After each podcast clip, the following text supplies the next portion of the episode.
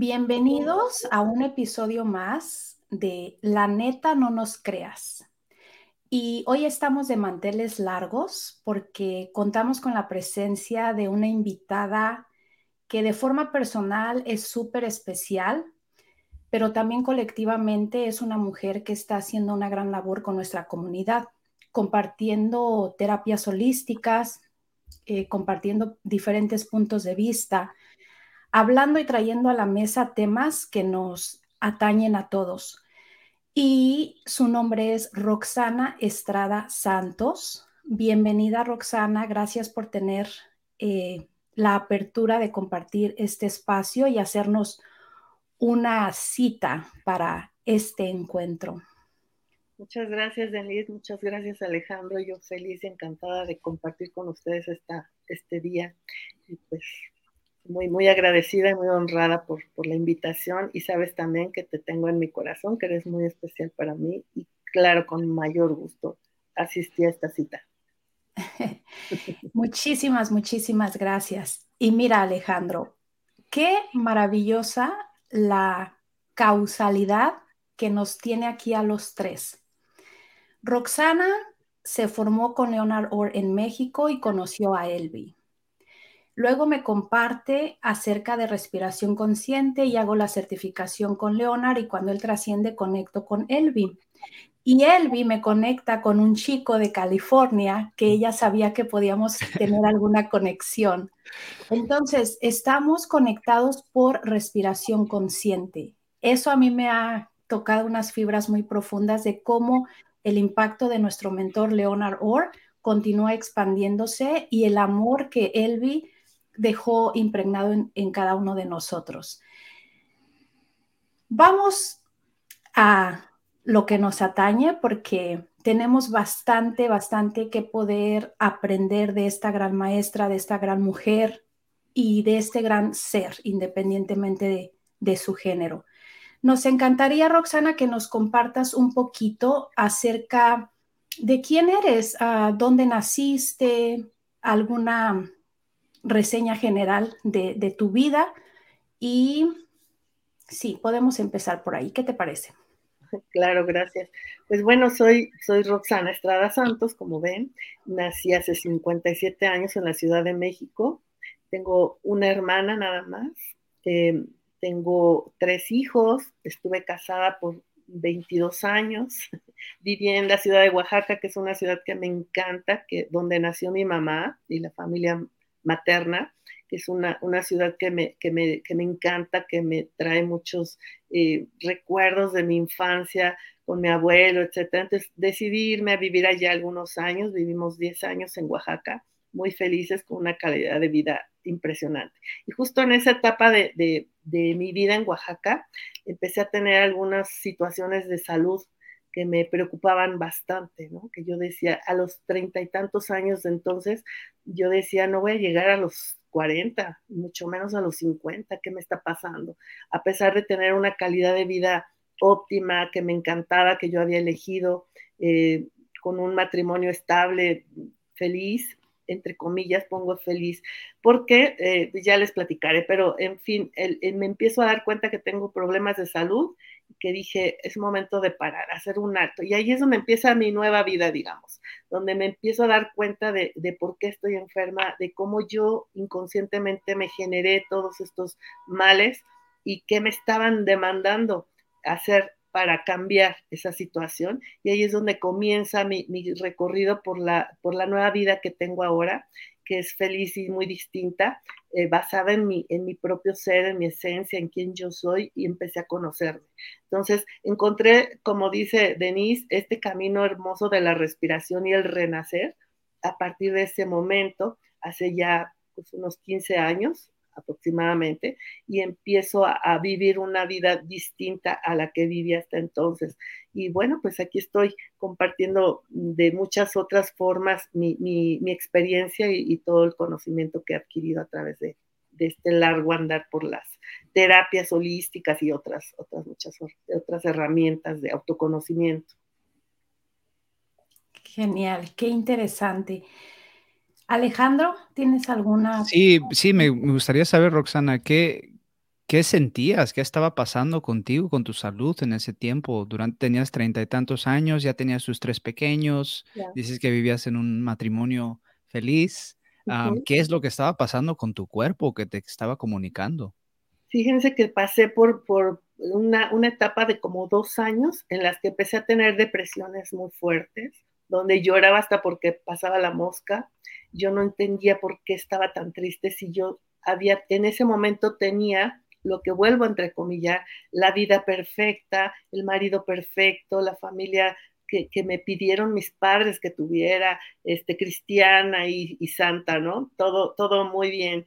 Eh, una vida, pues, sin necesidades este, económicas, estaba yo muy bien.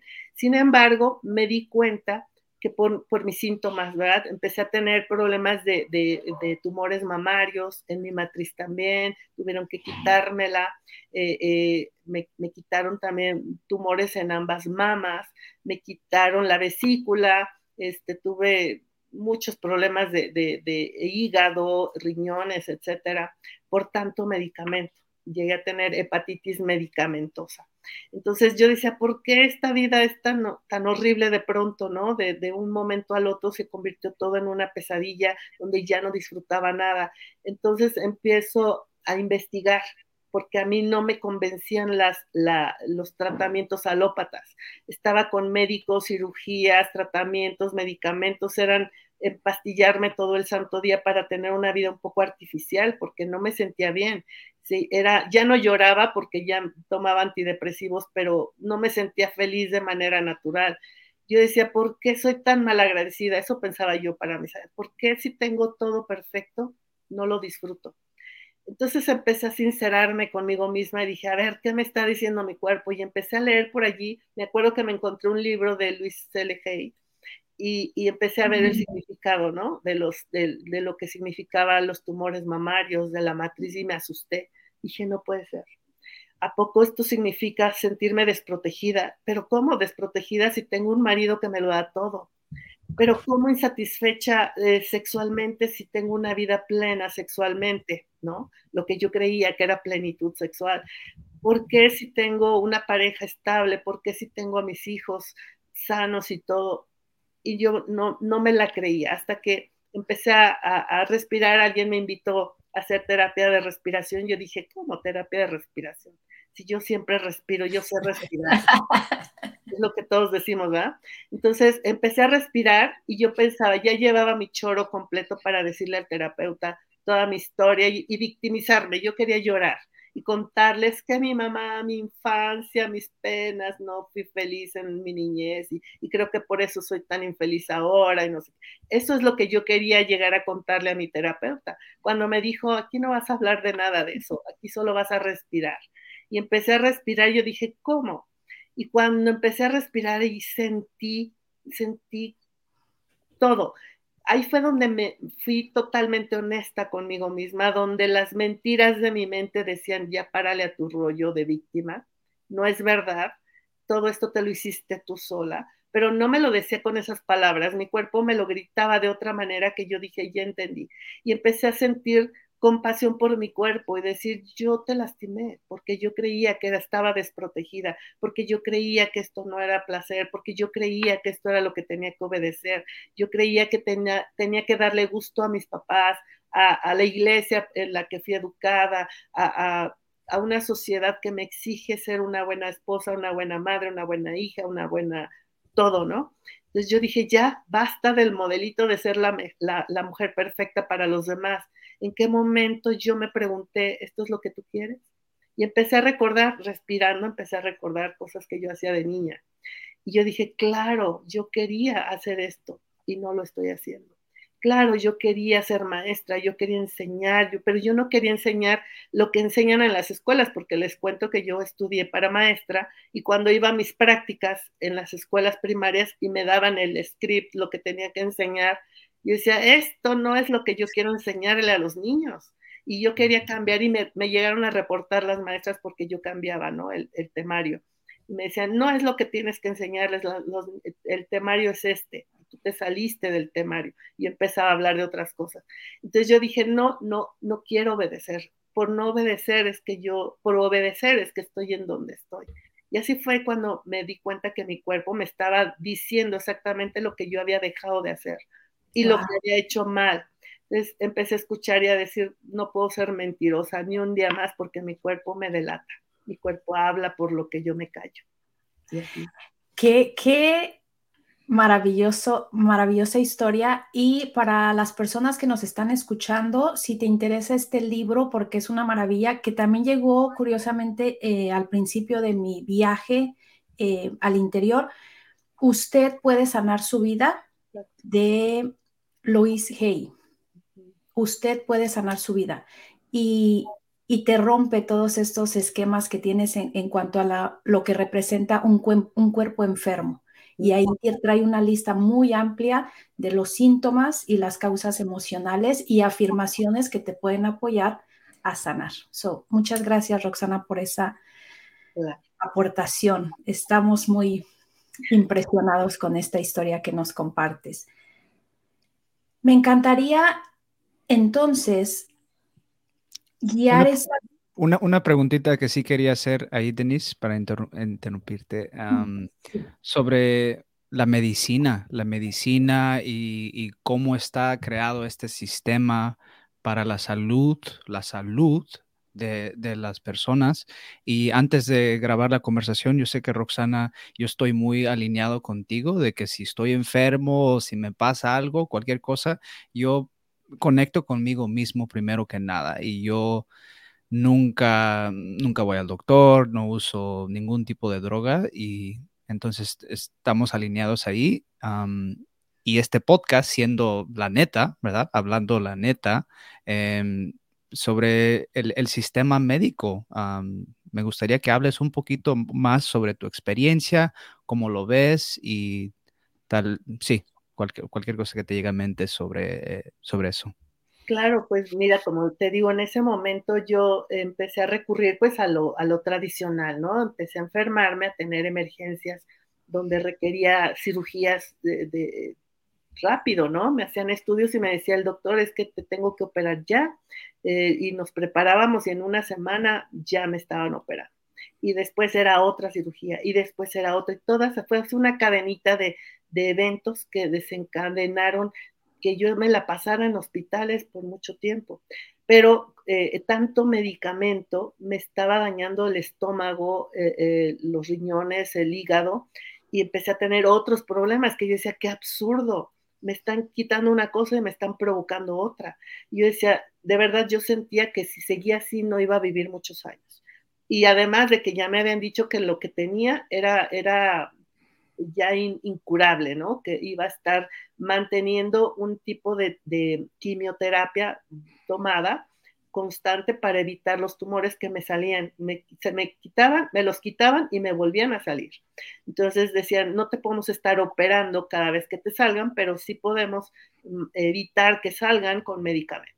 Entonces así me tenían y yo dije, no puede ser, esto me estoy intoxicando más, me estoy muriendo más por el medicamento, es lo que mi cuerpo me estaba diciendo.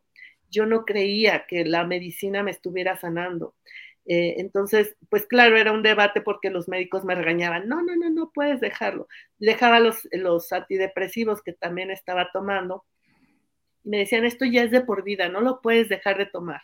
Y yo, ¿cómo? Inclusive hay un familiar, eh, el hijo de un familiar eh, nuestro, Denis, fue el que me, indicó todo esto. Yo decía, no, no voy a, no voy a tomar esto. Confiaba en él porque era de la familia, pero, pero al final decía, no, el conocimiento que él tiene es otro al que yo aspiro a tener, ¿no? Y empecé a buscar lo alternativo y, empecé a investigar, tenía yo una necesidad de saber más, de, buscar otras cosas. Tiene que haber algo, decía yo, algo tiene que haber.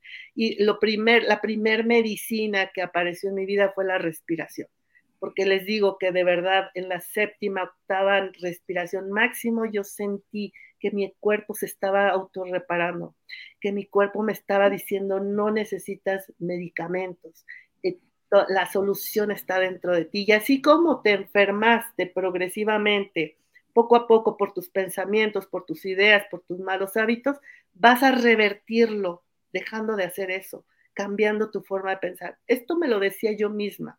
Cómo no sé, no lo decía con estas palabras, pero algo dentro de mí me hablaba así y me daba esos consejos. Y yo ya después dije, no les voy a decir nada a mis médicos porque ellos eh, se enojaban porque yo les decía esto. Entonces, dejé de tomar el medicamento y lo que hice fue, por, por un tiempo, como de un año, seguir yendo a las consultas, a los estudios. Y yo decía, mentía, me estoy tomando el medicamento tal como me lo indican, pero para ver qué tanto avanzaba, ¿no? Y en los estudios decía el doctor, perfecto, vas muy bien, ¿ves cómo este, hacer lo que te digo te va a beneficiar? ¿Ves cómo te está sanando? Y yo, ajá.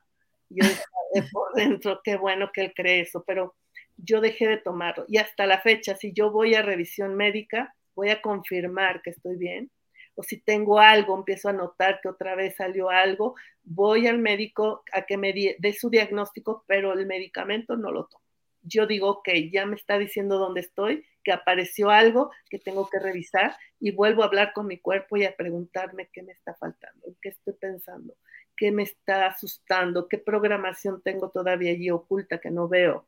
Y así empiezo a, a, investigar en mí y a dejar medicamentos. Y busco, busco, hay muchísimas cosas y esto lo traemos de manera natural. Las mujeres sabemos de alquimia, sabemos de, de hierbas, sabemos de esto desde nuestras ancestras. Lo hemos olvidado y nos han hecho creer que eso no sirve.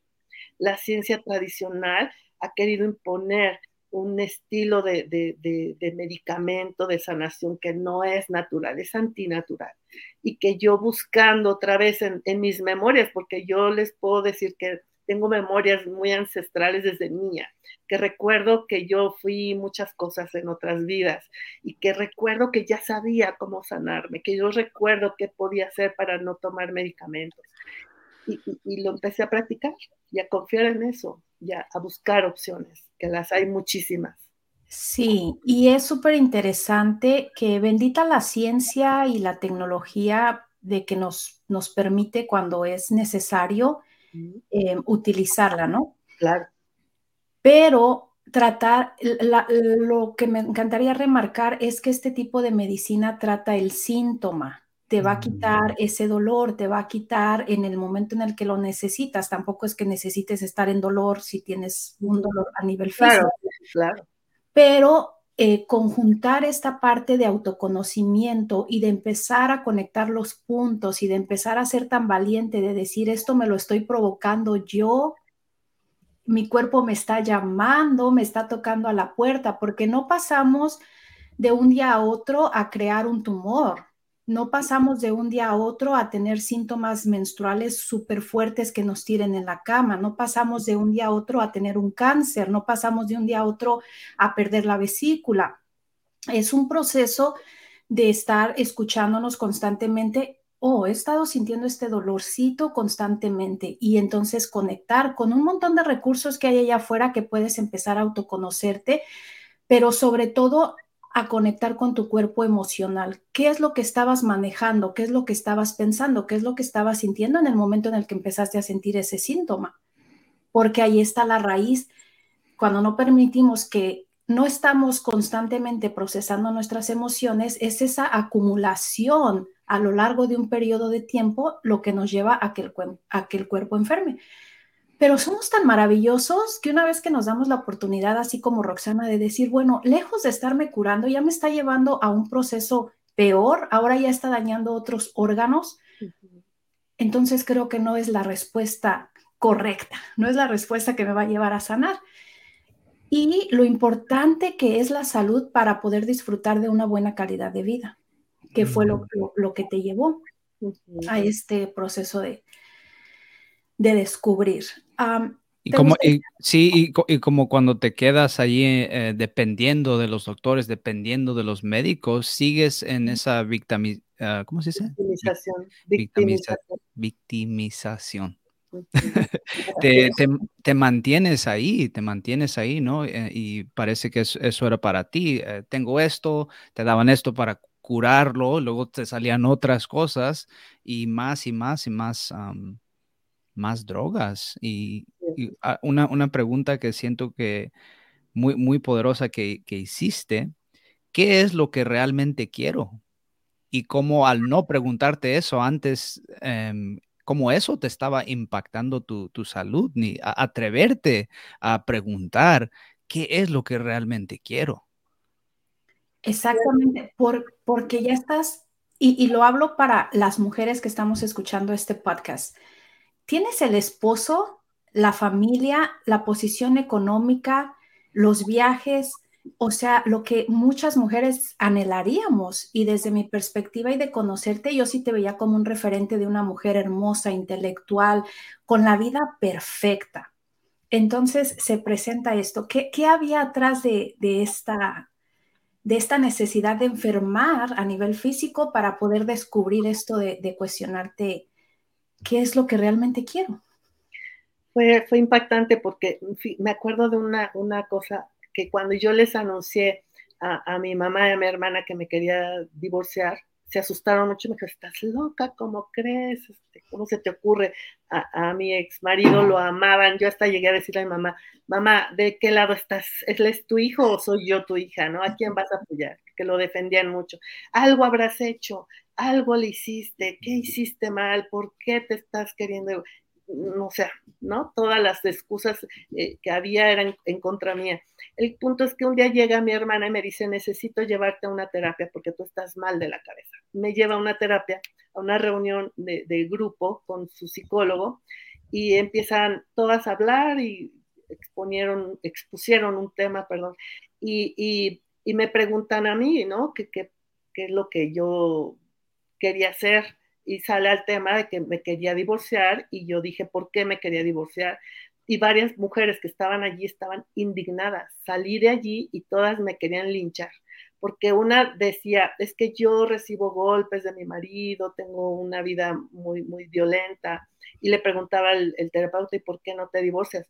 Por mis hijos, es que yo lo amo, es que no sé qué, y ponían muchas excusas. Y así todas mencionaban cosas parecidas. Otra vez es que mi marido me engaña, tiene otras mujeres, pero yo no le quiero dar el divorcio porque quiero que él se quede con nosotros y, mis hijos están pequeños y los necesitan.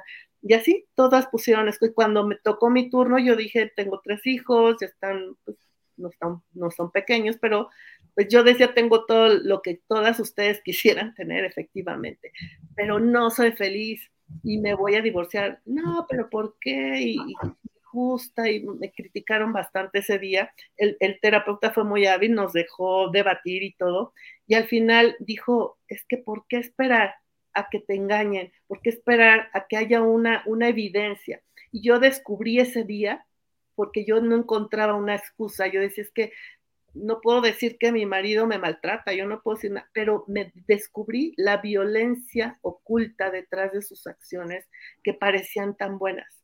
El control que él tenía sobre mí de una manera muy subliminal. la violencia económica que ejercía porque yo no era eh, capaz de, de disponer de dinero para yo administrarlo en la casa, por ejemplo. Él compraba todo lo que se necesitara y hasta de más, con tal de que yo no tuviera ese pretexto de salir a la calle, de buscar comprar algo, de, de moverme sola. En fin, me di cuenta de todo lo que estaba detrás y porque yo me olvidé de hacer lo que yo quería de niña. Yo decía que quería hacer justo lo que hago ahora, ¿eh? pero no existía. Me acuerdo que mi papá me decía, ¿qué vas a estudiar? Y yo decía, es que quiero estudiar eh, parapsicología. yo quiero estudiar este, las cosas raras del mundo, por qué existen los fantasmas. Yo decía, a mí me asombraba, yo decía, algo debe haber detrás. Quería encontrar en la parte lógica a lo sobrenatural. Yo quería, yo quería ser investigadora, decía yo quiero ser detective, pero de la, de la historia de la gente, porque como yo recordaba mis vidas pasadas y las escribía en mi querido diario todos los días como un cuento, pero yo no entendía que eran mis vidas pasadas, yo pensaba que yo lo inventaba, le, le titulaba mis memorias, mis memorias inventadas, y decía en otra sección de mi diario mis recuerdos del futuro, porque cuando yo recordaba algo después pasaba, y me decía yo misma, ¿cómo yo lo supe? Entonces yo escribía, ah, esto, esto es un recuerdo del futuro porque yo sé qué va a pasar. Y lo escribía teniendo 12, 14 años. Entonces, eso yo quería estudiar. ¿Por qué pasa esto? Entonces yo le decía al papá, yo quiero estudiar este, casi, casi para bruja, ¿no? Y él se reía de mí, el un ingeniero civil, imagínense su mentalidad. Decía, no, esos son cosas de ignorantes. Tú ponte a mm. estudiar algo realmente importante.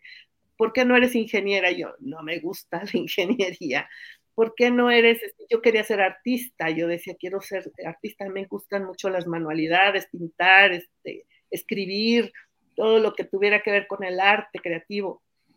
Me decían, papá, los artistas se mueren de hambre tienes que estudiar otra cosa. Entonces me fue induciendo y casi obligando a estudiar contabilidad.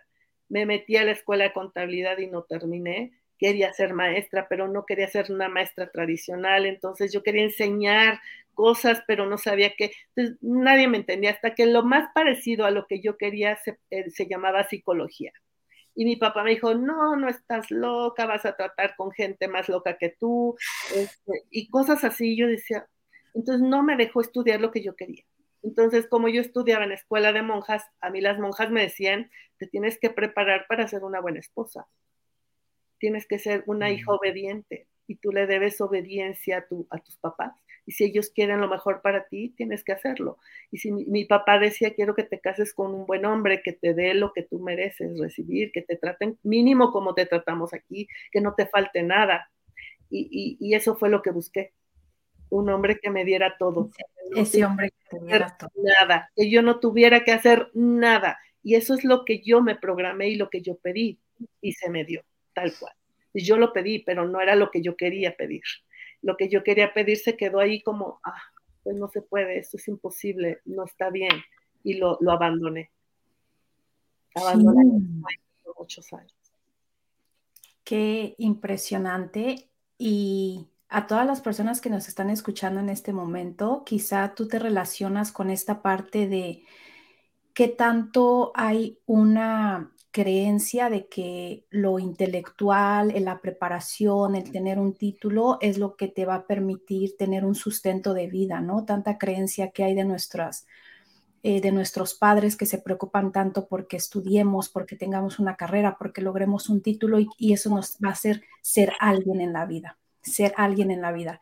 Y luego entonces la implicación religiosa, estos modelos de, lo que significa ser mujer, estos modelos de busca, eh, púlete. Búscate un hombre, búscate un hombre que te lo haga todo para que tú no tengas que hacer nada. mi mamá decía, aprende a cocinar, si no el día que te cases te van a regresar conmigo porque no sabes cocinar.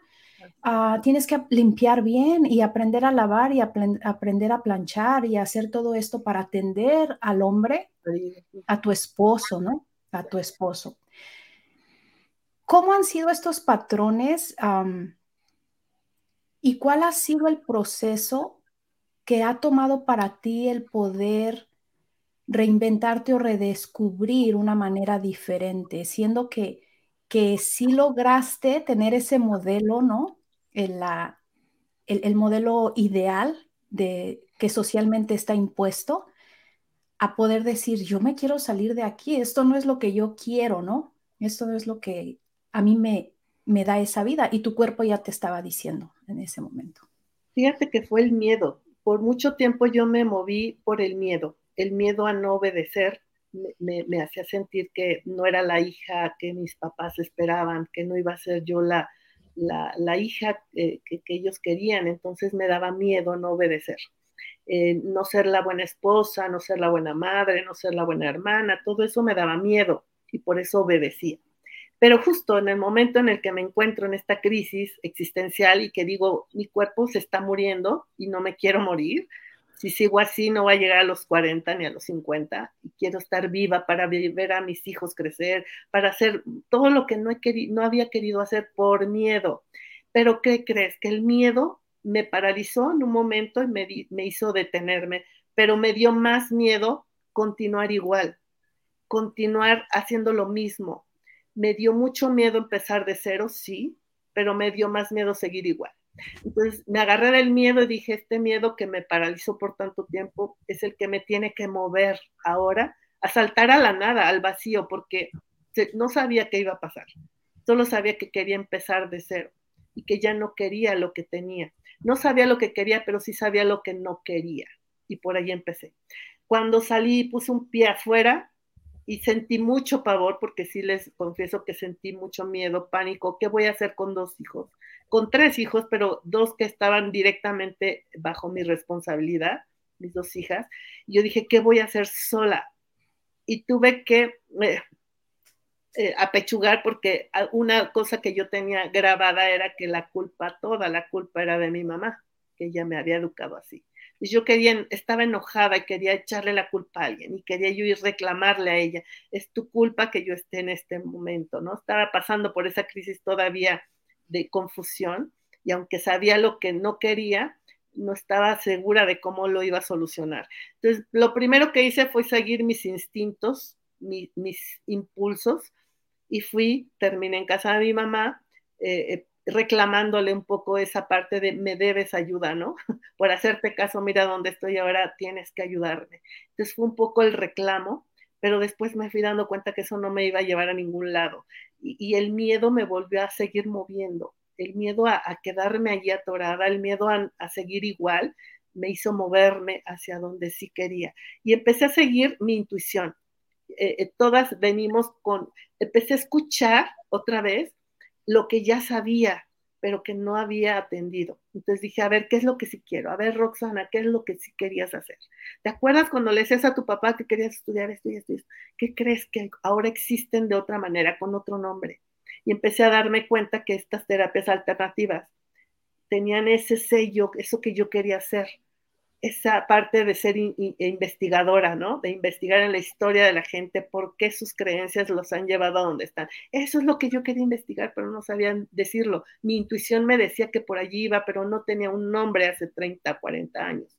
Entonces, yo quería ser una especie de psicóloga, ayudar a, en, contener a la gente emocionalmente, poderla aconsejar, poderla guiar, porque eso aparte me salía muy natural, siempre aconsejaba a mis amigas era muy buena para aconsejar a todo mundo. Y siempre me decían, wow, es que tus consejos me sirven muchísimo. Y, siempre tienes una palabra de consuelo para mí y necesito escuchar. Entonces, eso dije, lo voy a, ahora sí que lo voy a, a, volver también un negocio, ¿por qué no? Y, empecé a prepararme y a estudiar por allí. Eh, eh, de esa manera empecé a seguir mi intuición. Algo que que dije, me prometí no ignorar una vez más fue mi intuición. Hace años atrás, en mi matrimonio, yo presentí algo que estaba ocurriendo con mi ex marido, que te, les digo, todo lo ocultaba, todo lo ponía en una pantalla de que todo es perfección, pero detrás había una historia, ¿no? Que nadie sabía. Pero mi intuición me decía que hay algo mal. Él está haciendo algo que no me gusta. Él está, y yo se lo decía entre broma y risa, tú tienes una hija por ahí, y decía, ay, ¿de dónde sacas eso? No tenía pruebas porque él cuidaba mucho las pruebas, no tenía una sola prueba, ni las busqué, la verdad. Y decía, ¿para qué? Pero me llevé ese sentimiento de que tenía alguien más y que había un hijo de por medio. Él lo negó siempre, todavía después del divorcio, cinco o siete años después del divorcio, eso que yo creía que, que existía apareció y le dijo, papá, aquí estoy. Entonces, eh, yo dije, mi intuición me lo dijo siempre. Y él me dijo, ¿qué crees? Me acabo de enterar que tengo un hijo por ahí. Yo, ay, yo siempre lo supe. Te lo había dicho. Yo ya te había dicho. Pero no, él ya lo sabía, solo lo ocultó. Entonces me hizo creer que yo estaba mal, que mi intuición era, era cuentos de mi cabeza. Y yo dije, no vuelvo a desconfiar de lo que sé, porque yo lo sabía. Y así como de niña yo escribía mis recuerdos del futuro, yo sabía que esto iba a pasar, pero no le hice caso a mis recuerdos, no le hice caso a mi intuición, a mi energía femenina que me decía todo el tiempo, eres sutil, esto se percibe de esta manera, esto se percibe de esta otra, hay señales, hay, hay indicaciones en todo el, en la naturaleza, en el cielo, así como puedes observar el cielo y saber que va a llover, hay cosas que uno puede saber con anticipación si estás atento a las señales.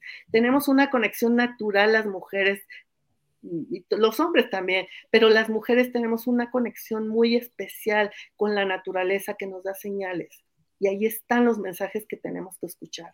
Y a veces los ignoramos. Y yo me prometí no volver a olvidarme de eso, de ese talento que tenía innato de escuchar a la naturaleza los mensajes de lo que iba a pasar, los avisos de es por aquí, es por allá. Me acuerdo cuando jugábamos de niños a la gallinita ciega, no sé si ustedes lo jugaban, pero te, vendaban los ojos y te, hacían eh, correr a ciegas para encontrar a alguien, alcanzar a alguien o encontrar un objeto perdido y te decían frío, frío, caliente, caliente. Pues yo decía, ¿por qué no hay una técnica? Eso lo dice el universo, pide y se te dará, y lo pedí apareció. Porque hay una técnica igual que nos diga cuando algo se siente frío o caliente y vayas por acá y no por allá para encontrar lo que quieres. Y, hay, hay, métodos en la energía cuántica que te ayudan a sentir fuerte o débil algo y a encontrar eh, eh, eh, una debilidad y sanarla, repararla. Entonces encontré una técnica como esa, que, se, que era, eran juegos de niños y que ya traíamos en la naturaleza como, como esas, esas este, guías de, de, a la derecha o a la izquierda, es de frente o es para atrás, ¿no? y así poder ir hacia donde sí queremos, escuchando nuestra intuición, nuestra sabiduría interna que está allí todo el tiempo disponible, pero no la escuchamos, porque la mente es la que está programada para, para ignorar esas señales. Qué, qué maravilla, es que estoy así impresionada. ¿Tienes alguna pregunta, Alejandro, o puedo continuar? Continúa, estoy. mira, mira esto. Eh, vamos a traer la parte de la mujer, de la energía femenina.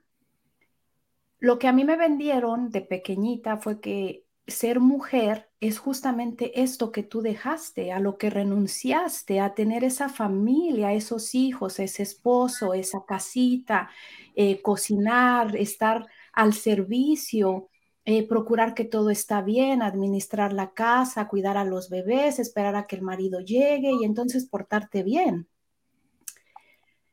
Entonces, ¿eso no es ser mujer?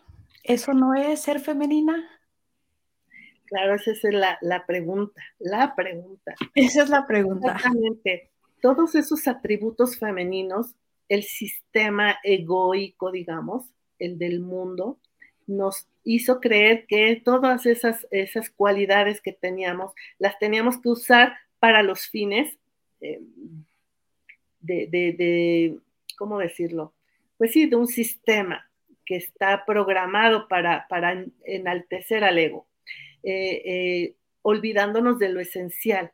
Entonces, no es que eso de proteger, cuidar, este, nutrir a la familia, eh, ser amorosa o, ser este, buena ama de casa sea malo, no lo es. Eso son cualidades naturales, las tenemos, pero el, fin es lo que cambia.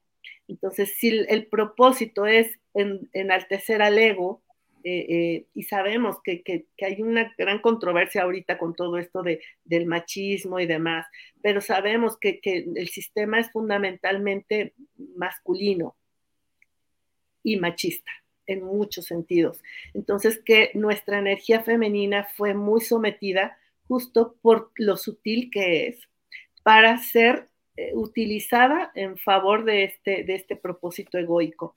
Entonces, eh, eh, todas esas cualidades las seguimos manteniendo. Como les decía, si una mujer en, un sistema patriarcal tiene que ser sumisa, abnegada, obediente, Em, buena madre y como decía yo, buena esposa y todo esto de, cuidar el, alimento, la ropa, los cuidados de la casa, etcétera, eh, están, están hechos con ese fin, pero todo eso también lo hacemos de manera natural para otras personas. No necesitas necesariamente estar casada, tener hijos para ser maternal, para, para, para, nutrir a la gente, para acompañar amorosamente. Esas cualidades siguen allí. O, nosotras podemos ser, eh, pasar desde la mujer, mm, mm, digamos, eh, eh, madre hasta la diosa en un proceso de de ir evolucionando y transformándonos, compartiendo esto con el mundo, no nada más con tu esposo y tus hijos en un hogar estructurado de, determinada manera. Puedes elegir o no tener una, familia de ese tipo y puedes eh, eh, compartirlo con tu sociedad, con tu familia, con tus amigos, con tu entorno, porque si tú estás conectada con esas energías sutiles, puedes eh, entender mejor a la naturaleza, mejor a los animales, entender al planeta, lo que requiere el planeta y cuidar al planeta como si fuera tu hijo, cuidar a tu familia como si fueran tus hijos, sin caer en responsabilidades ajenas, sin caer en, querer eh, salvar al mundo, simplemente compartiendo tu sabiduría con la gente que lo necesita, que está a tu alcance, que está pidiendo ayuda hay muchas necesidades en el mundo y nosotras y los hombres también podemos eh, eh, compartir nuestras energías solares y lunares que están dentro de nosotros de manera cíclica, porque cada cosa tiene un tiempo, un, periodo de incubación, de gestación, de todo esto para, para, para germinar. Cuando uno está atento a las energías, podemos ayudar y contribuir a que el tiempo de gestación de algo se, genere correctamente, a que el tiempo de riego se, se genere correctamente, y así hasta que algo nazca, se geste y, y nazca después. Pero no nada más los hijos, tenemos esa energía creadora que puede engendrar un proyecto para ayudar a personas, que, que, que tenemos esa capacidad de crear, de innovar, de transmutar que, si lo, trabajamos de, manera conjunta con los hombres y su energía solar y la energía lunar de las mujeres, podemos hacer un todo y, regresar a la unicidad y no a la separación, como está el sistema egoico del, planeta. La separación es lo, de, lo, lo del mundo, la de, lo de la mente, del ego. Pero nosotras tenemos esa cualidad de unir y es lo que necesita, creo, ahorita el planeta, unión, no separación, reconciliación, compasión, eh, eh, esa cohesión amorosa para volver a nuestra esencia, a nuestro origen y volver a resurgir como humanidad, pero desde, lo, desde el diseño real, eh, divino, creo yo. Alejandro, ¿quieres compartir algo? Yo también, yo creo, yo también.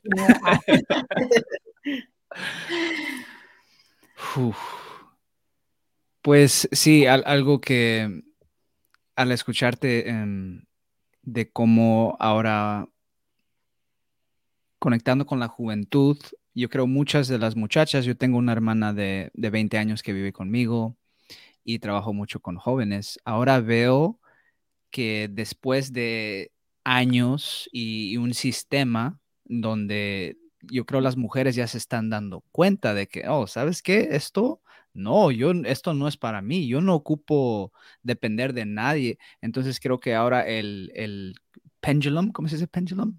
El péndulo. El, péndulo se ha, se ha ido completamente al otro lado, totalmente, en donde no, no ocupamos de hombres para nada, yo lo voy a hacer todo. entonces, me gustaría saber tu opinión sobre esa energía femenina, qué es lo que está sucediendo ahí fíjate que, tendemos a, polarizar la eh, parte natural como humano. Estamos encarnados en un, en un sistema que, polariza las cosas, que tiene los dos, las dos caras de una moneda. Y es nuestra naturaleza humana también separar. Pero tenemos esas dos energías, siempre podemos elegir, tenemos ese libre albedrío de utilizar la energía eh, para separar para poder entender los contrastes, pero también tenemos esa otra, esa, otra energía de unión para integrar y neutralizar los polos. Entonces, es, un, un, hecho que podemos elegir entre un polo y el otro y que podemos, para poder conocer la luz, tenemos que viajar desde la oscuridad más profunda, conocer nuestras entrañas más oscuras para poder llegar a la luz. Entonces está bien que podamos experimentar ambos polos. Es correcto, es natural y tenemos ese derecho, pero también tenemos el otro derecho y la responsabilidad mayor de integrar esos polos, de llegar a, a unificar los extremos. Entonces, si pasamos del machismo a un feminismo extremo en el que no es feminista realmente, sino que estamos cayendo en el igualar al machismo, pero en el lado femenino, donde las mujeres están enojadas y están queriendo ser como los hombres, imponer sus ideas, eh, pelear contra ellos o, ganar derechos que los hombres creían tener sobre las mujeres, pero ahora ser las mujeres las que estén encima del hombre. Estamos en un polo contrario y está bien para descubrir la neutralidad tendríamos que pasar por los dos extremos. Ahora, ¿de qué se trata? De ya probaste que se puede ser como un hombre, sí, sí podemos podemos echar mano de esa energía que también la llevamos dentro, igual que ustedes los hombres tienen la energía femenina latente allá adentro, la podemos usar en el momento que dispongamos. Y por eso se ven tantos, tantas transformaciones y tantas mezclas, ¿no? De, preferencias y demás, donde los hombres se han feminizado mucho también, las mujeres se han masculinizado mucho, porque tenemos esa, esa característica dentro. ¿Cómo la usamos? Esa es nuestra gran responsabilidad. Y cómo buscamos integrar los dos polos, eso es todavía más complicado pero sabemos cómo, tenemos la sabiduría suficiente y tenemos las herramientas también aquí adentro para disponer de ellas. Entonces yo pienso que ahorita la humanidad está pasando justo por ese péndulo de un extremo hacia el otro y va a llegar el momento en el que el péndulo se quede parado en el centro. Y esa mezcla de polos llegue a integrarse de una manera mejor, más armoniosa, más amorosa. Esa sería la idea, ¿no? De que podamos integrarnos y reconciliarnos con nuestras energías y tener el derecho de mezclarlas como más nos guste y jugar con los roles, porque no es necesario que el hombre sea el tipo rígido, este, el hombre perfecto que se, que se pedía de él en, en la sociedad y podemos mezclar ambas energías de manera más, más armoniosa. Wow. Qué interesante punto de vista. He escuchado recientemente porque me siento muy afortunada de que he conectado con una comunidad con una apertura de integrar ambas energías, reconociéndolas primero en mí misma y posteriormente compartiendo con hombres que, eh, como en el caso de Alejandro, que ya se han permitido también accesar a su energía femenina, en esta búsqueda de encontrar ese equilibrio individualmente y poco a poco esta comunidad ha ido creciendo y he conectado con hombres maravillosos y hombres que yo digo, wow, qué rico que ya están estos grupos de hombres que Alejandro me decía, es que esto es algo ancestral, o sea, estos grupos de reunión, de compartir puntos de vista, de acompañamiento, han existido por mucho tiempo y ahorita estamos en una era justamente como de, ya estamos viendo lo que tú mencionaste, esto no funciona, este extremo tampoco funciona, entonces vamos a ver en dónde podemos eh, unificarnos, ¿no? Y parte de lo que yo he escuchado de diferentes maestras de diferentes prácticas es que la energía femenina tiene una gran responsabilidad de apertura y de acompañar a sanar a los hombres de nuestra vida. Mm. Que tenemos un poder muy grande de poder abrazarlos y poder... Eh, lo que hicimos fue como te rechazo porque eres hombre y todo lo que implique ser hombre es malo y maltratador y feo y no me gusta y yo puedo eh, mantenerme, ser mamá, papá, que siempre no me ha gustado ese tiempo, ese, ah, me felicitaban en el Día del Padre por ser mamá soltera. Entonces hay una confusión muy grande como mujer. ¿Qué tanto desde tu perspectiva se puede utilizar esa energía para integrar a nuestros hombres, para, para realmente brindar ese acompañamiento y sanar juntos? Totalmente, porque si te das cuenta, eh, eh, la energía lunar, que es la que nos rige a la, energía femenina, y la energía solar al hombre, aunque ambas viven, residen en, cada ser, sea hombre o mujer, no importa, este, usamos más hacia un, hacia un polo que hacia el otro. Las mujeres de manera más, más espontánea, más innata, tenemos esa cualidad de sutilizar la energía exacerbada de lo masculino. Entonces, si hay una energía exacerbada, eh, evidente en el mundo ahorita, eh, que la violencia, la guerra, la imposición, el control, el poder, todo eso es energía exacerbada masculina eh, que hay que suavizar. La manera de suavizar no es siendo más fuerte que ellos, no es gritando más fuerte que ellos, no es controlando más que ellos, sino equilibrando, suavizando, diluyendo esa, esa energía pesada con nuestra energía sutil, que la energía femenina es sutil, es suave y profunda, llega y cala fuerte. Entonces, si sabemos conectar con la naturaleza, con la energía de los elementos que están allí para, para ayudarnos, y si te das cuenta, nuestro ciclo lunar, las mujeres por algo estamos conectadas nuestra menstruación con los ciclos lunares. Cada 28 días, igual que las lunas, aparece, ¿no? Eh, eh, va cambiando cíclicamente ese poder interno que tenemos para esperar en la menstruación nos pide que nos recojamos, que trabajemos con la energía que está escondida, con la que no vemos, con la energía oscura para destruirla y poder fertilizar lo que sí queremos. Allí empezaríamos con nuestro trabajo femenino a sutilizar la energía oscura, a empezar a sentir que esa energía oscura requiere bajar su presión. Entonces, cuando empezamos a, detectar esa energía, nos empezamos a preparar con la, luna creciente para fertilizar nuestro proyecto, nuestro objetivo. Entonces, si lo que queremos es suavizar la energía masculina, vamos a proyectarlo, vamos a utilizar la energía de la tierra primero para fertilizarla y luego la energía del aire para sembrar, para traer a nuestro, a nuestro campo lo que queremos proyectar, lo que queremos sembrar y empezar a darle forma a ese huevo, a ese germen. Y luego, en la, siguiente etapa de lunar, es la etapa del agua, donde vamos a, regar ese germen, vamos a, esto es todo simbólico, ¿verdad? Pero se puede hacer de manera realista. Entonces, pero ese es el, uso de nuestra energía eh, eh, lunar femenina. Entonces, se, se, está gestando algo, pero hay que germinar, hay que regarlo, hay que nutrir la tierra con el agua.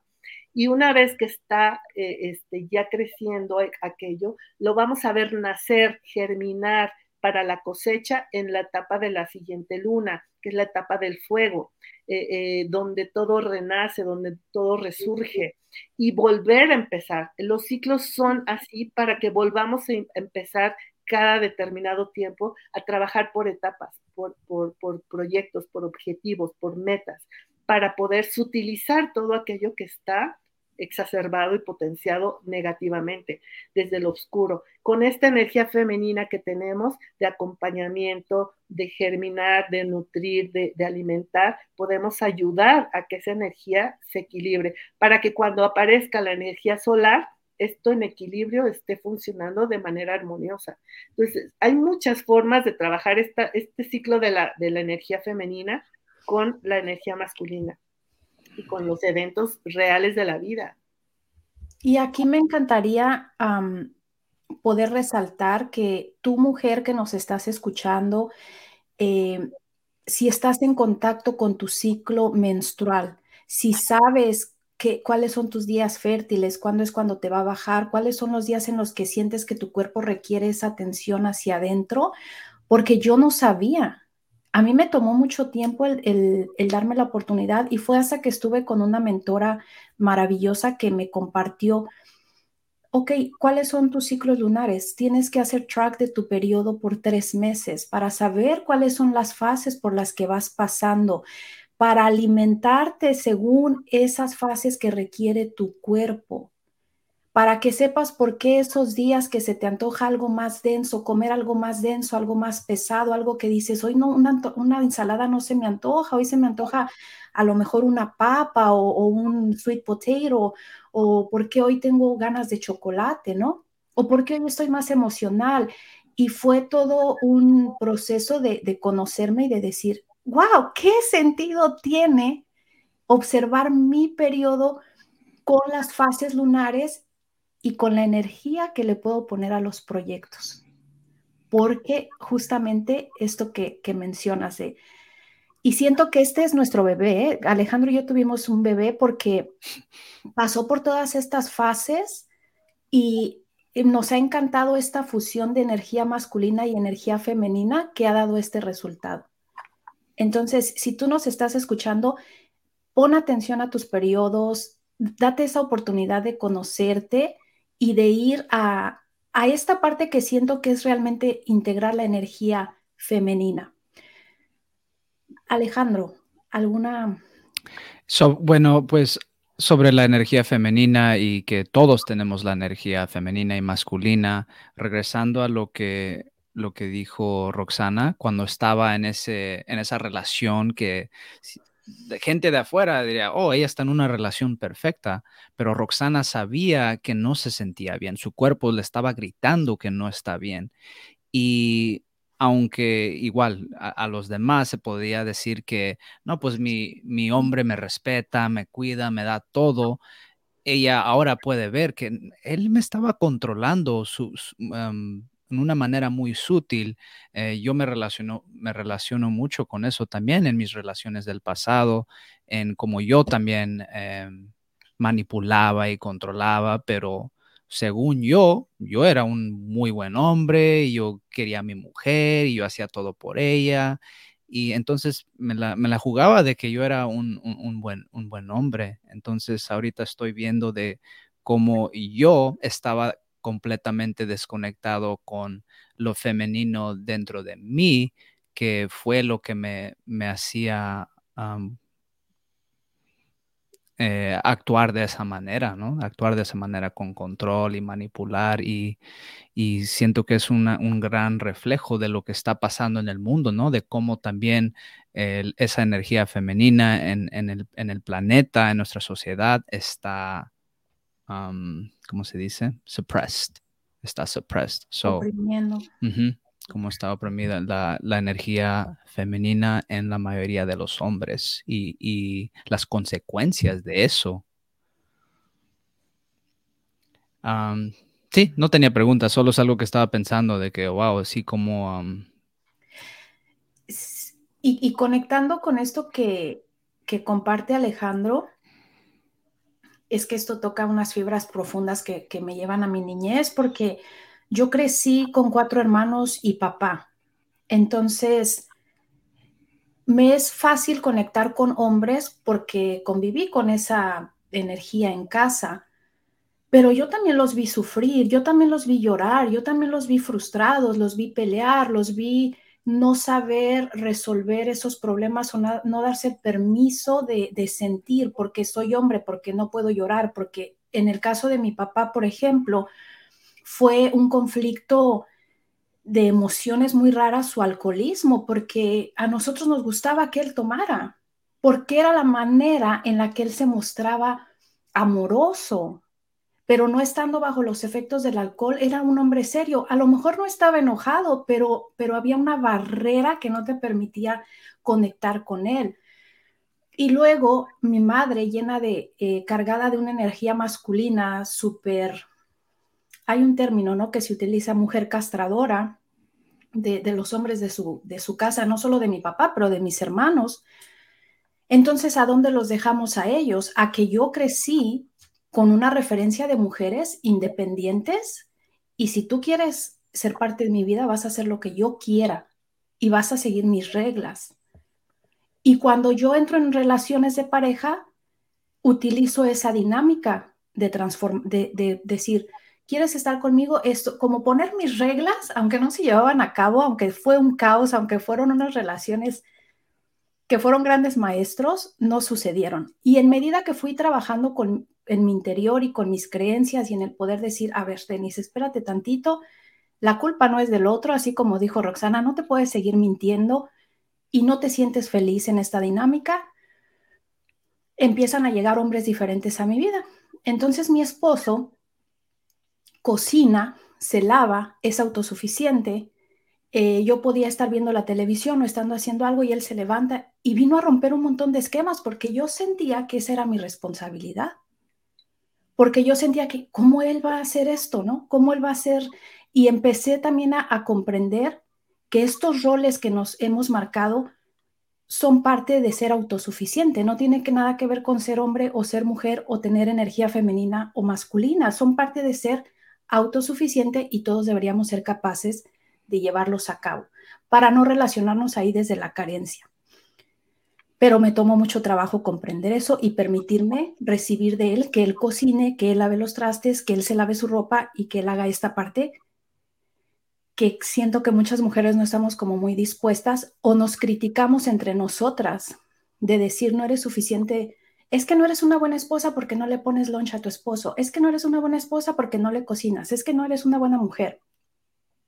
Y bueno, es una gama de, de temas y de perspectivas muy grandes y me encantaría que nos compartas tu, tu punto de vista, algún tip, alguna dinámica que podamos compartir, algún ejercicio para... Pues mira, yo creo que primero es como identificar esas fases de evolución que tenemos como mujeres, por las que hemos pasado todas y todos, que también los hombres lo viven, eh, de, diferentes maneras, como les decía hace un rato con el ejemplo del péndulo, todos tenemos derecho a usar el rol que nos convenga, justo por eso que dices la autosuficiencia. Cuando aceptamos que somos entidades individuales con una responsabilidad colectiva hacia los demás, empecemos por tener esa, esa autosuficiencia y ahí echando mano de nuestra energía solar y lunar. Como hombres o mujeres, no importa, tenemos ambas energías y disponibles. Entonces, identificar un poco que cuando estamos en la fase lunar con el elemento tierra, estamos listas para gestar, para, para, para mm, para el retiro primero. Estamos en esa fase de retiro, en esa fase de, de, introspección, de sentirme sola. Hay una frase que me encanta y es alcanzar nuestra bella soledad. La gente le tiene miedo a la soledad, no sabe vivir consigo mismo y siempre está buscando depender de alguien o ser, eh, eh, generar dependencia de otra persona o depender de alguien porque no se conciben solos, porque les da miedo la autosuficiencia. ¿Por qué? Porque les da miedo la soledad. Entonces, alcanzar ese, ese momento de la soledad, de la bella soledad, de sentirse pleno, completo, eh, maravillado de ser uno mismo, es el momento del, elemento tierra. El estar en esa cueva donde que nos analicemos, nos estudiemos, nos sintamos y nos revisemos. También ser autocríticas ayuda revisar sin juzgarnos, solamente revisar qué somos, cómo somos, qué, tenemos, qué necesidades tenemos, preguntarnos en este estado de refugio, que es, por ejemplo, cuando el, el, momento de la, de la menstruación. Es una etapa en la que son más o menos ocho días en la que podemos estar en ese estado de recogimiento con nosotras mismas, no salir, no estar en el bullicio, no, no, no, no mezclarnos con todo el, ruido de afuera, buscar ese misterio en nosotras y la sabiduría interna que nos habla. Después, usar la alquimia interna para podernos eh, eh, autorreparar, ser la curandera. Esa parte de refugio es para sanarnos. Estar solas con nosotras nos invita a sanarnos, usar esa sabiduría. Y, a lo mejor estar en ese momento de antro interno, ¿no? De, estar en la fiesta conmigo misma. Quiero bailar, brincar, saltar, pero conmigo misma, no, no con los demás. Luego pasamos a los otros ocho días, que serían la etapa del aire, donde estamos en, esa parte de, querer salir a la luz, empezar a asomar la nariz de la cueva hacia afuera y buscar la energía solar. Allí es donde nos llama la atención la energía del hombre donde la masculinidad es algo que nos atrae.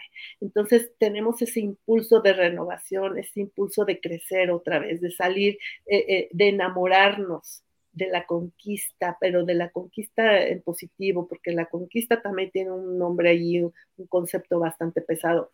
No es dominar al otro, ni que nos dominen, es, esa, sorpresa de qué voy a encontrar afuera, de cómo me voy a relacionar con el sexo opuesto. No importa si es para enamorarse, esto es simbólico, recuerden que es la parte de, volverme atractiva, magnética para gestar algo después.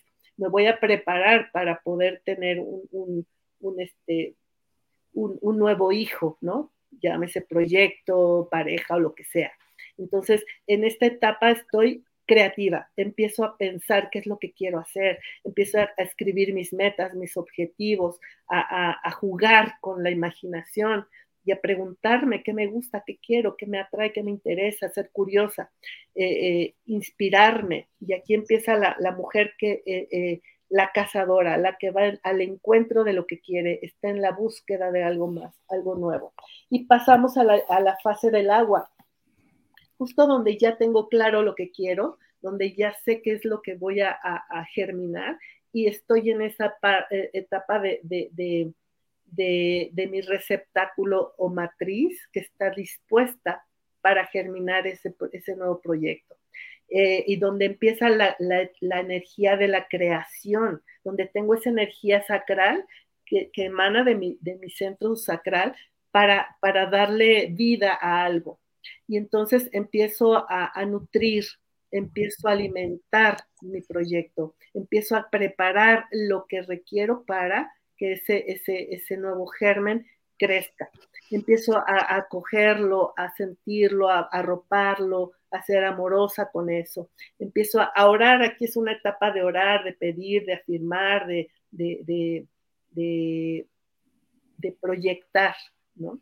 Y luego empezamos a tejer eso, eso, eso que queremos, a enlazar nuestros hilos para poderle dar florecimiento a esto que ya está madurando, que ya está empezando a crecer. Y luego la etapa final, que es la del fuego.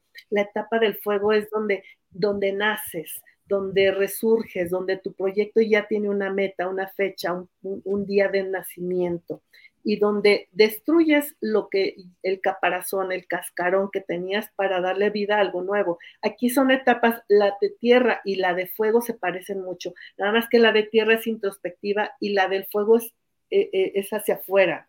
Estás rompiendo hacia afuera, estás creando y destruyendo al mismo tiempo. Pero eh, en, en la primera etapa, la de tierra, estás destruyendo lo que tienes adentro y en la etapa de fuego estás destruyendo hacia afuera para, para imponer, para, para imponer de manera amorosa, para, para resurgir con algo nuevo que va a aportar a los demás, ya no solo en ti, sino que vas a compartir con el mundo algo y donde te vuelves eh, visionaria, donde vas a proyectar esto a futuro, donde le vas a dar vida a tu proyecto respecto a, a los demás. Entonces, esta es como eh, esa, esa etapa de, de, gestación eh, de, las fases lunares y que se va a expandir a, diferentes eh, ciclos y a diferentes cosas, a diferentes proyectos. Y que en unión con la energía solar vamos a darle vida a muchas cosas nuevas. Entonces, creo que eso, eso lo tendríamos que tener claro, porque cada etapa te permite hacer diferentes ejercicios como dije, en la primera es revisar, en la segunda es este, eh, proyectar, descubrir, en la tercera ya es engendrar lo que ya quieres, darle vida, darle eh, propósito, metas y demás. Y la tercera ya es entrar a la acción. Ya no es un proyecto que está pensado, que se está madurando, sino que ya está en actividad, ya entró en una fase de, actividad y, de conexión con el exterior. Y así es como vamos pasando por ciclos constantes para, para crear y transformarnos. ¿Qué te parece, Alejandro? Me encanta la manera en, que enseñas con los, los, los, símbolos de los elementos y la luna. Es muy, muy bonito. Sí, es muy ilustrativo porque además así es, estamos ligadas a esa energía. Si se dan cuenta, también en cada fase cambia nuestro ánimo en la, en la de la menstruación, donde estamos, que nadie, no, que, que, cuando te dicen el típico, estás en tus días, sí, porque no quiero tener contacto con el mundo, quiero estar conmigo misma, me siento irritable, me siento sensible, quiero estar con menos ruido, entonces puede ser que me sienta alterada fácilmente. En la, en la fase de agua, estoy, de aire, perdón, estoy jovial, estoy alegre y estoy así. son, esos los días, son esos los días en los que nos sentimos muy atractivas, muy magnéticas y andamos seductoras y queremos, uff, ¿no? Con todo. en la fase de, de agua ya estamos este, como más tranquilas, ya estamos más madurando, ya estamos trabajando, estamos proyectando y en la, en la fase de fuego estamos también muy irritables. Estamos explosivas, impulsivas, pero irritables para bien o para mal, depende de nosotros. Esto, todo esto tiene la cara A y la cara B. La primera etapa puede ser para introspección, es amar nuestra soledad o odiar al mundo. Eh, eh, en la última igual, la de fuego, puede ser que esté yo explosiva, eh, muy, muy, muy, muy, muy contenta, muy este, expansiva, o esté queriendo golpear a todo mundo y esté agrediendo y esté grosera. Entonces depende, ¿no? De cómo la uses, si del lado A o del lado B. todo tiene dos caras. Y esto, todo esto que acabo de mencionar, tiene ambas caras. Entonces, puedo también usar mal mi energía femenina, claro. Y así como el hombre volvió machismo su energía masculina en algún momento, la mujer también es controladora también, también es posesiva, también es celosa, también es agresiva, también es violenta cuando estamos exacerbadas. Podemos ser muy histéricas, ¿no? Nos llaman por allí la histeria del momento de, esta fase fuego, es donde se, enciende la histeria cuando no estamos en equilibrio, cuando no estamos siendo eh, eh, amorosas con, ese, con esa etapa nuestra. Entonces agredimos y nos ponemos irritables.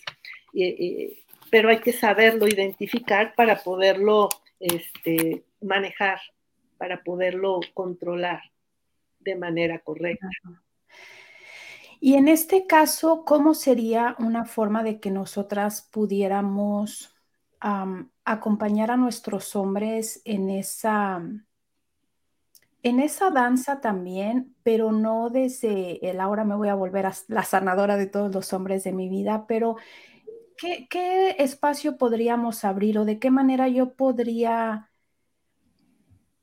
encarnar mi energía femenina porque e, e, ese sí ha sido de, forma personal un trabajo que he hecho porque mi energía estaba muy masculinizada por el hecho de haber sido primera hija de parte de mi papá que esperaba un hombre, que fue una mujer, que crecí con cuatro hombres, que mamá siempre estuvo diciendo no faldas, no shorts, no, no maquillaje, no uñas, no nada. Y ha sido un proceso doloroso hasta cierto punto el poder sentirme sensual, atractiva y, permitirme disfrutar de mi energía femenina, que es muy poderosa, muy poderosa, y que a veces a los hombres les espanta o, o los hombres no saben cómo relacionarse con esta energía. No hablamos, no nos compartimos en el decir, esta energía se puede fusionar yo he tenido conversaciones con mi esposo de temas que me dice, yo no había escuchado esto, yo no sabía eh, cosas eh, que tienen que ver con la mujer en cuanto a sus periodos, las partes o los órganos sexuales, la alquimia que se puede generar al tener contacto sexual, pero también nos conectamos con otros hombres de manera diferente. En el caso mío, pues con Alejandro principalmente, que trabajamos hombro a hombro para compartir con la comunidad, para esparcir todo este espacio de apertura cómo yo puedo invitar a los hombres o cómo puedo decirles, estás seguro, no, no, no tengas miedo, ¿no? Y sobre todo esta energía sexual plagada de pornografía, plagada de una mala interpretación hacia la mujer, que me encantaría escuchar esta perspectiva para invitar a nuestros hombres a, a no tener miedo, a abrirse también. Y, primero que conteste Roxana, si una mujer como ustedes dos hace cinco años estando en su presencia, yo no sabría qué hacer. Me quedaría callado, tendría un gran miedo estar en, su presencia. Sí, es, es fuerte eso. Yo también lo he escuchado de algunos hombres que se sienten como que les impone, ¿no? Una mujer segura de sí misma, una mujer que sabe lo que quiere sin agredir. Fíjate que justo la energía femenina te lo va diciendo. Cuando tú estás en ese centro de poder femenino, en equilibrio con tu propia masculinidad, lo masculino no es una agresión. Los hombres no se sienten eh, eh, agredidos porque lo primero que hay que hacer es no juzgarlos, no criticarlos, sino abrazarlos. A veces no se dejan abrazar, a veces son como de hazte para allá, no, no me invadas. Entonces es estar cerca a veces el silencio dice más que mil palabras. Estar cerca, acompañando, ya es bastante para ellos. Ser sutil, recordar la sutileza, lo, lo, lo, casi etéreo es lo que va a romper el hielo, la piedra, el muro de hierro que tienen muchos hombres que han creado defensa, se han protegido porque se sienten al final o dentro de ellos muy débiles. Entonces quieren mostrar esa, esa, esa fortaleza con, dureza. Y, yo me he dado cuenta, he aprendido, para mí fue un gran maestro, mi ex marido, ha sido un gran maestro porque me ha mostrado esa parte vulnerable que él oculta detrás de, su, rudeza. Entonces, el poder llegar a él con suavidad y a cualquier hombre con, con esa sutileza de no juicio, no invasión a tu espacio, no quiero meterme en lo que tú hagas, no quiero tomar decisiones por ti ni decirte qué hacer, es tu decisión siempre, pero decirte aquí estoy, mm. aquí estoy para ti, nada más, abrazar. Y, ese, ese espacio para mí, Roxana, que ahorita lo estoy experimentando por primera vez en mi vida con una mujer eh, increíble, mi novia, al tener estas experiencias recientemente en donde no quiero que me veas ahorita. Ahorita me siento inseguro, mis finanzas, todas las inseguridades que tengo, no quiero, no te quiero ver porque no quiero que me veas en este estado de vulnerabilidad. Me siento bien, bien débil, bien débil, incapaz de, de ser tu novio. Y presentarme honestamente, auténticamente con lo que está ahí dentro de mí y ser recibido con amor, con compasión, con muchas veces con, silencio y simplemente su presencia y, aceptación por todo lo que has, lo que ha, lo que he sentido, em, como eso ha, curado mucho dentro de mí y, luego de ahí, de ese, estando en, en, ese estado, sabiendo que ella solo está ahí para ser honesta, ser honesta, nunca me miente, ahora eso ha creado la yo, que yo estoy abierto a recibir. Te ha dado confianza para abrirte con él. Sí, totalmente abierto para recibir no nomás su amor, pero luego ya después del amor también sus reflexiones de que ella me hace, ok, esto está pasando, boom, y, qué bonito ha sido en mi experiencia la, unidad de, esas dos energías. Muy, muy lindo. Así es, así empieza uno a romper el cascarón ese de, hierro que tienen a veces, como, como empezamos en silencio, con, con ese, que sepas que aquí estoy para ti, sin juicio y sin crítica, y esperar el momento que él salga, él se, él se ofrezca y entonces eh, intercambiar, como dices, reflexiones, no juicio, seguir sin el no juicio, ¿no? No, no, no quiero cambiarte, no quiero criticar lo que haces mal o por qué estás mal, es escucharte y ver qué, requieres de mí, preguntar en qué puedo ayudarte, qué es lo que, y yo tengo esto para ti, dime qué de lo que tengo te puede servir. O tal vez mm. ni imagine que tengo algo que te puede servir y tú lo ves, me lo puedes pedir, dímelo. Y, esa apertura de decir, aquí estoy con esa honestidad, como dices, es maravilloso porque sabes que te voy a decir algo sincero, que no te voy a mentir para agradarte, que voy a escucharte con toda la neutralidad que pueda y esa compasión de decirte, sé que estás vulnerable, pero unamos fuerzas. y, ahora yo, yo la busco, yo busco su perspectiva.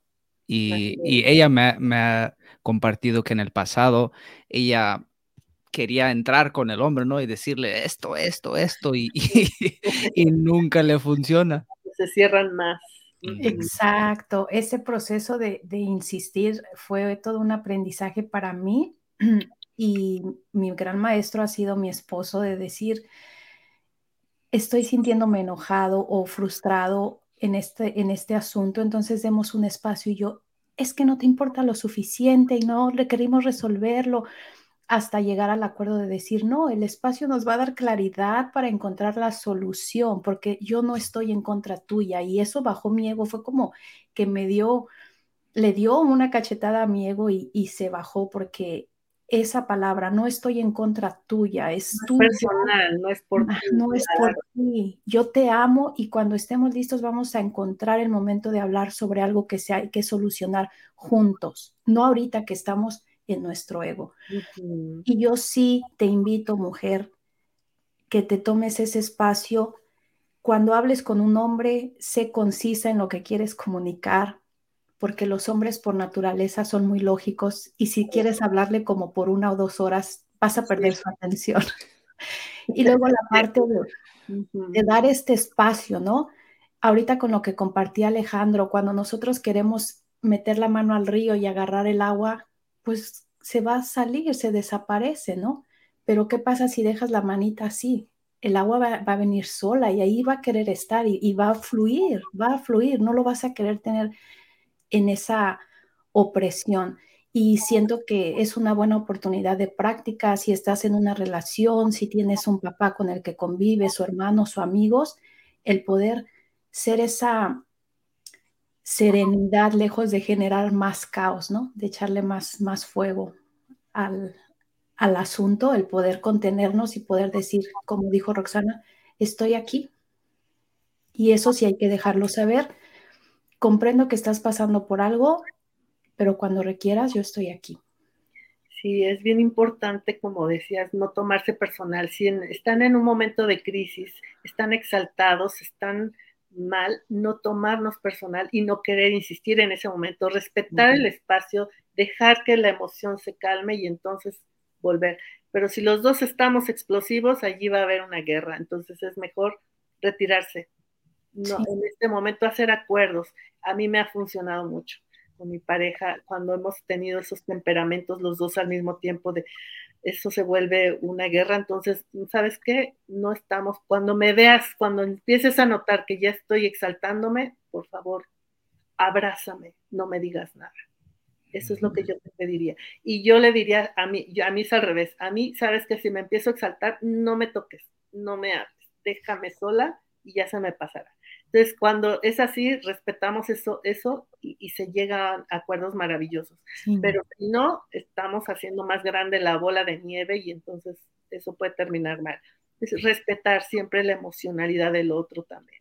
Y saber identificar, cuando yo estoy enojada es mejor que no me insistas o no, yo sí requiero que me insistas, prefiero que me, que me digas, pero identificarlo para poderlo pedir, para poder solicitarlo y llegar a, a esos acuerdos mutuos de, de solución de problemas.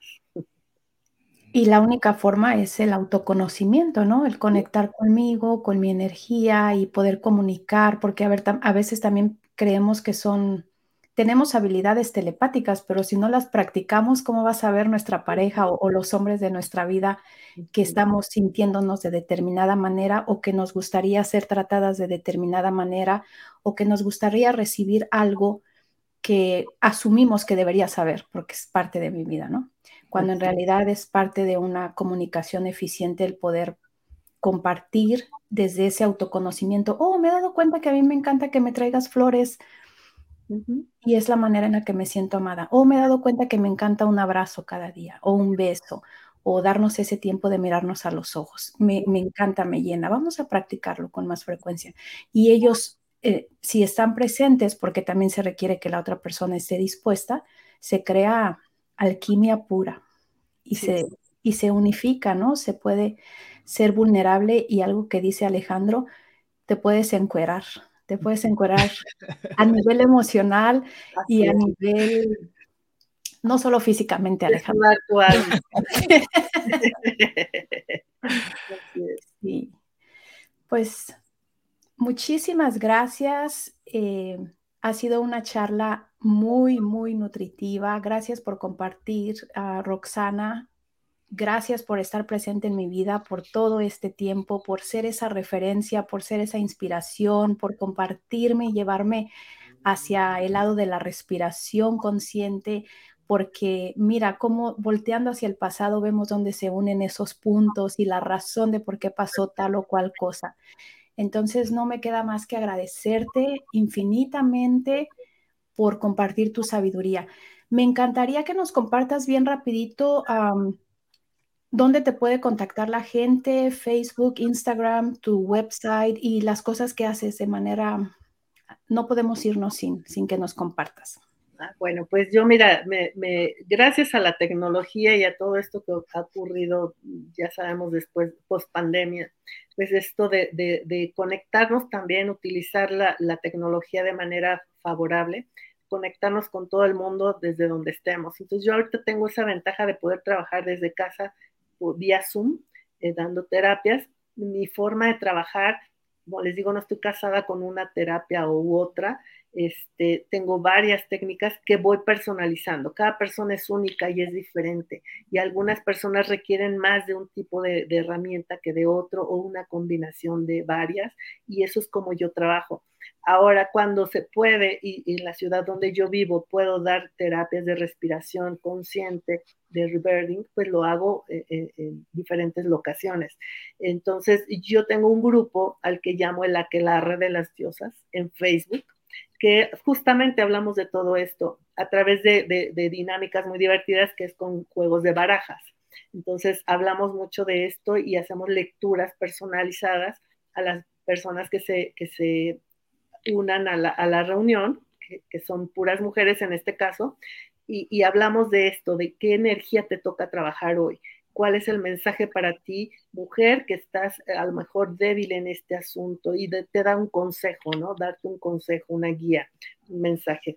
Entonces, eh, eh hago diferentes cosas, tengo talleres de de iniciación holística, le llamo, de espiritualidad, donde hablamos de un montón de temas que, desconocemos. El instructivo del ser, le llamo yo, que es todo eso que no te enseñan en la escuela y que yo hubiera querido saber hace años para poder vivir mejor mi vida. Y entonces hablo de los espejos, de las leyes universales, de, de muchísimas cosas de, la física cuántica, cómo está funcionando, de la epigenética, cómo nos habla el cuerpo a través de los síntomas y de muchas cosas que, que son básicas que todos deberíamos saber. Y estos temas los doy una vez por semana en un, grupo que se llama Diálogos en Conciencia. Ahorita no he reiniciado el ciclo de este año, pero estoy próxima a, a comenzar ya llevo varios años dando estos temas de manera muy accesible.